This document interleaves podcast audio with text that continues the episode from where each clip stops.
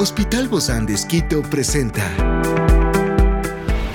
Ciudad Médica, un podcast de salud pensado en ti y toda tu familia. Hoy tenemos a una experta para hablarnos de la otitis. Es la doctora Mercedes Silva, otorrinolaringóloga del Hospital Bozán de Esquito, y hoy está aquí en este encuentro de Ciudad Médica. Yo soy Ofelia Díaz de Simbaña y estoy súper contenta de disfrutar este podcast de Ciudad Médica en este mundo tan apasionante de la salud. Te invito a que juntos lo disfrutemos. ¿Sabías que la otitis media crónica puede llevar a una erosión del hueso que se encuentra detrás del oído y eventualmente puede provocar complicaciones graves si no se trata adecuadamente? Si experimentas síntomas de otitis media, como el dolor de oído persistente, secreción del oído y pérdida auditiva, no te puedes perder este encuentro.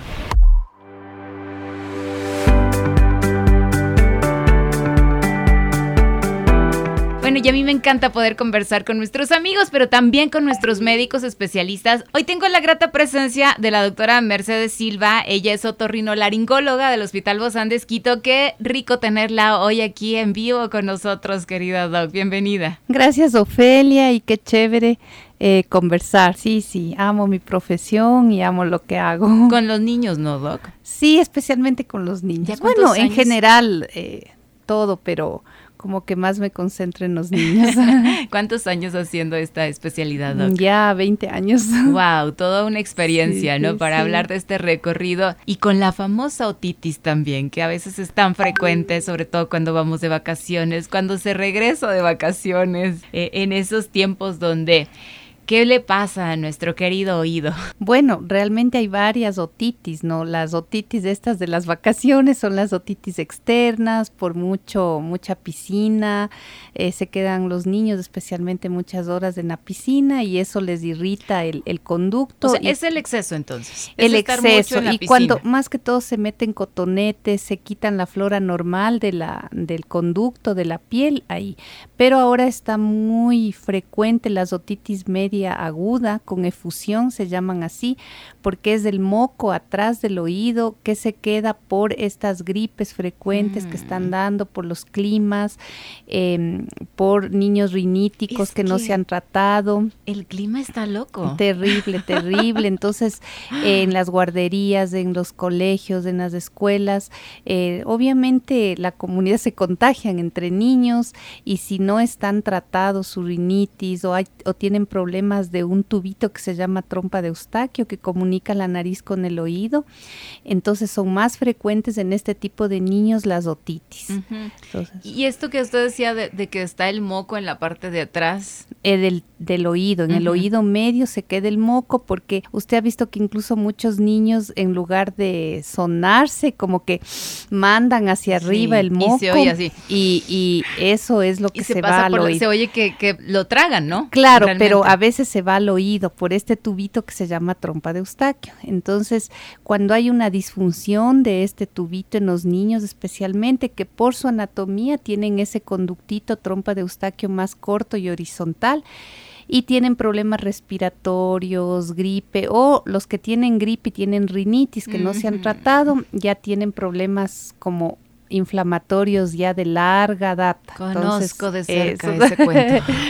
Entonces, esos problemas hacen que se cronifiquen estas otitis y cuando se agudiza por una gripe, el moco puede estar ahí sin, a veces los padres dicen el niño como que no escucha bien, aumenta el volumen de la televisión, se le llama y no responde y no es que le duela ni nada, sino que hay este moco que puede estar disminuyendo la audición de los niños. El moco es el que tapa. Ese moco es, una de las causas, pero también hay otras causas del nervio y todo, pero en ciertos niños les tapa este moco, o sea, eh, hace que la audición disminuya y los padres les traen un poco por esto.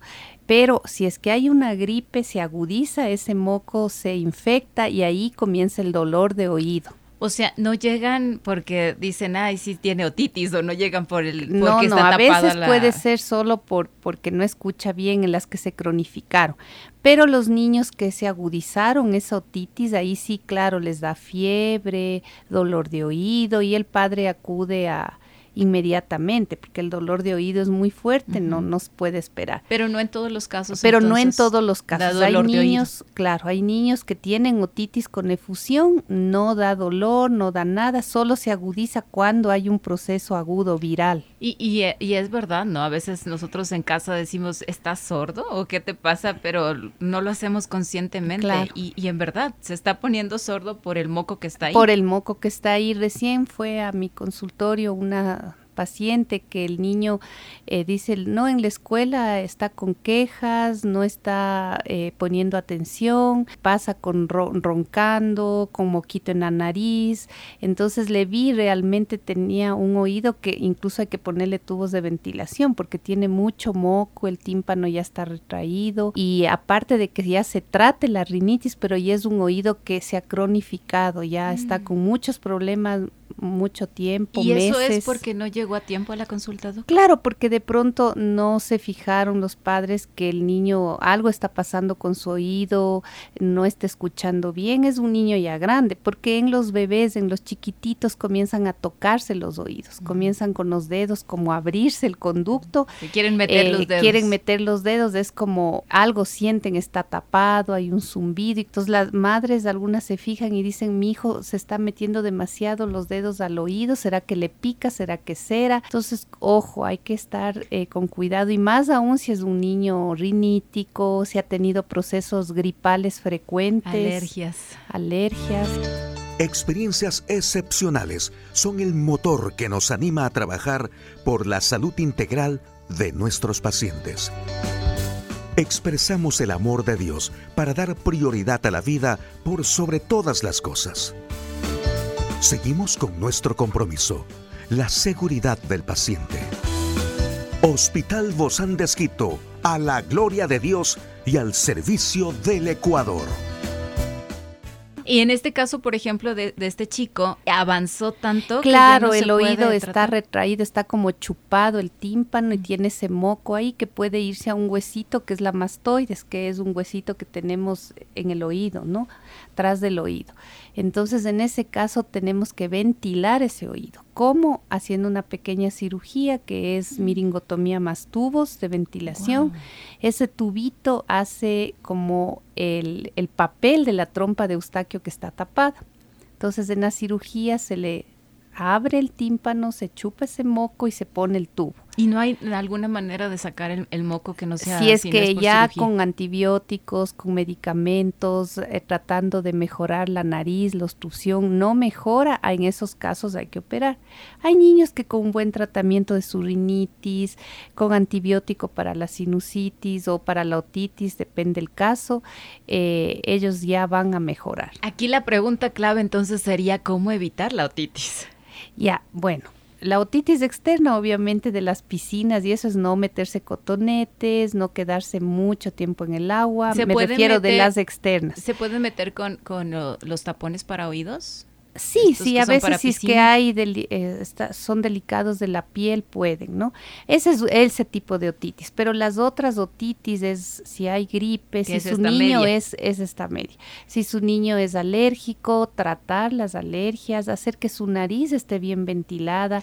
Si tiene una gripe, no dejarle con gripe solo con las agüitas, sino eh, si es un niño ya con problemas, tratar de de medicarle, tomar medicación, descongestionar esa nariz. Es que eso es lo que muchas madres no queremos, ¿no? Te hablan de medicamentos y dices, no, no, no, con algo Las agüitas de la abuelita, que sí, son buenas las agüitas, los tés, pero hay que complementar, especialmente en los niños que su anatomía es cortita, delgadita, que no, no se suenan algunos, no es como el adulto, ¿no? Entonces, los niños tienen esa trompa de Eustaquio más pequeñita y de una forma más horizontal. Y hay que usar siempre entonces ese spray nasal Los lavados, lavaditos en la nariz cuando hay gripe, como no todos los niños tienen rinitis, bueno, los lavados es importante, eh, pero si son riníticos ya tienen que usar su spray para tener su nariz bastante descongestionada y evitar ese este acúmulo de moco en el oído también. Ya la veo llena de sus, de sus pacientes, porque dicen, yo no quiero llegar a una cirugía. Es lo que menos queremos hacer los Claro, nadie quiere operar a su hijo o tener que llegar a esta Y en estos tiempos también, donde se está dando tantos problemas de otitis media, ¿puede ser contagiosa la otitis? No, no, la otitis no es contagiosa para nada. No, no, es una enfermedad que no, a veces eso digo, solo cuando duele el oído uno se da cuenta y le da fiebre, pero eso es porque tuvo un proceso gripal, que eso sí es contagioso. Obviamente, ¿no? Es que se junta como una cosa con la y otra. Peor ahora, ¿no? La influenza, el COVID, les ha dado más complicaciones de oído a los niños. No está, no está por separado, o sea, no siempre es solamente la otitis. Ciudad médica. Ahora se ve con otras otro no, tipo no, de no es por separado. Generalmente a veces son comienza por procesos gripales. Entonces se complica el oído, una sinusitis que se complique el oído, la otitis otitis media con efusión, pero la otitis externa sí puede ser por separado, porque se metió el cotonete, se lastimó, estuvo en la piscina mucho tiempo. Pero la más frecuente es esta de la, que estamos la Otitis media aguda con efusión en los niños. Ahora, lo importante también aquí es que esta otitis ya está afectando la calidad de vida de estos pacientes pequeñitos y, y, estas medidas son muy importantes poder tomarlas, quizá apenas la tienen o apenas tienen un síntoma de gripe, tal vez no hacerlo solo un momento de nosotros en casa. Antes tal vez sí se podía, pero ahora con el COVID y con todas estas cosas que se han sumado, ya tenemos que ir a la es un niño que nunca se enferma, no es rinítico y tiene gripe, por último, esperar, darle alguna cosita para cetamol, lavarle la nariz y ya. Pero en los niños que ya tienen antecedentes, son roncadores, son alérgicos, eh, hay que tener mucho cuidado y ahí sí tratar porque si no se descongestiona esa nariz y peor si es un niño pequeñito por su anatomía no se suena, ese moco se le va hacia el oído también por la trompa de Eustaquio que estamos hablando. ¿Cuántas veces en promedio ahorita se están enfermando los niños? Por un promedio si hay 10 pacientes, de los 10 siquiera unos 6 son niños complicados con que se con, más unos 7 y de esos algunos ya tienen que estar internados y algunos ya toca operarles porque se complicaron con el oído, que ya tenían problemas antes, solo que sea la influenza o sea una sinusitis les complicó más y les dio adenoiditis y así. Es un círculo vicioso porque toda la anatomía es muy junta en el en el en la cara, ¿no? La nariz está cerca a los oídos, las adenoides, las amígdalas entonces la vía respiratoria superior es de mucha vecindad. Todo, todo, todo se... Todo tiene que ver. Todo se contagia, ¿no? Sí, todo se, se, relaciona más. Sobre todo. porque son estas inflamaciones. Sí, la, estas virosis que inflaman, inflaman la anatomía y terminan a veces en procesos incluso infecciosos. La recomendación final entonces para todos, sobre todo para evitar, evitar complicaciones como la del paciente que usted nos acaba de mencionar, Doc, que lamentablemente tendrá que ir a cirugía. Sí, para poder. Y la cosa se complica cuando se pudo haber hecho todo a tiempo. Sí, sí es verdad. Entonces sí es importante eh, tratar a los niños alérgicos, mantener su nariz, su vía respiratoria lo más permeable posible. apenas hay un indicio de que el niño no está escuchando bien. Bueno, a veces se hacen, es muy poco que se hagan, pero alzan el volumen de la televisión. Los chiquititos comienzan a rascarse, los bebés, los oídos demasiado, a meterse el dedo y son niños que han pasado por procesos gripales o son rinitis mucho cuidado. Hay que, hay que examinar esos oídos. Muchísimas gracias, querida Doc Mercedes Silva, otorrino laringóloga del Hospital Bozán de Esquito, por habernos acompañado. gracias, Ofelia, y espero que le sirva. Claro que sí, siempre, siempre nos va a servir. Un abrazo, nos vemos pronto. Esta es una producción del Hospital Bozán de Esquito con el apoyo de HCJB. Encuentra este podcast de salud en las redes sociales como Spotify, SoundCloud y todas las plataformas digitales. Gracias por acompañarnos en este capítulo de Ciudad Médica, un espacio para tu salud. Hasta la próxima.